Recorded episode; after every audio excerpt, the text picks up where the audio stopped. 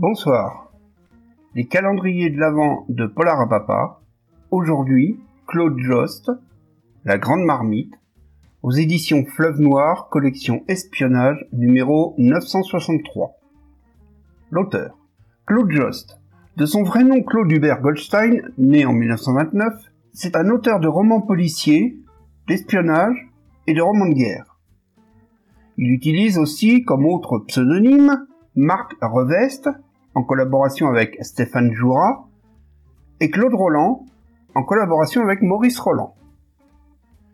C'est d'abord un militaire. Officier d'active, il prend part aux deux guerres d'Indochine et d'Algérie. Lieutenant, chef de groupe de commando durant la guerre d'Indochine, puis capitaine à la Légion étrangère durant la guerre d'Algérie. Officier des affaires sahariennes, il est titulaire de 12 citations et sera même fait officier de la Légion d'honneur. En 1965, il quitte l'armée et se consacre à l'écriture.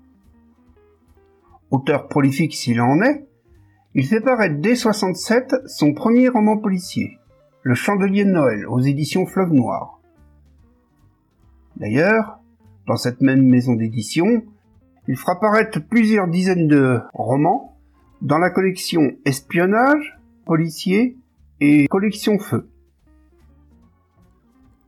Son abondante production, qui démontre une certaine habileté, parmi ses meilleurs romans, nous noterons Concours complet en 86, Un goût de fruits verts en 80, La crème au citron en 69, Mélodie en noir en 80.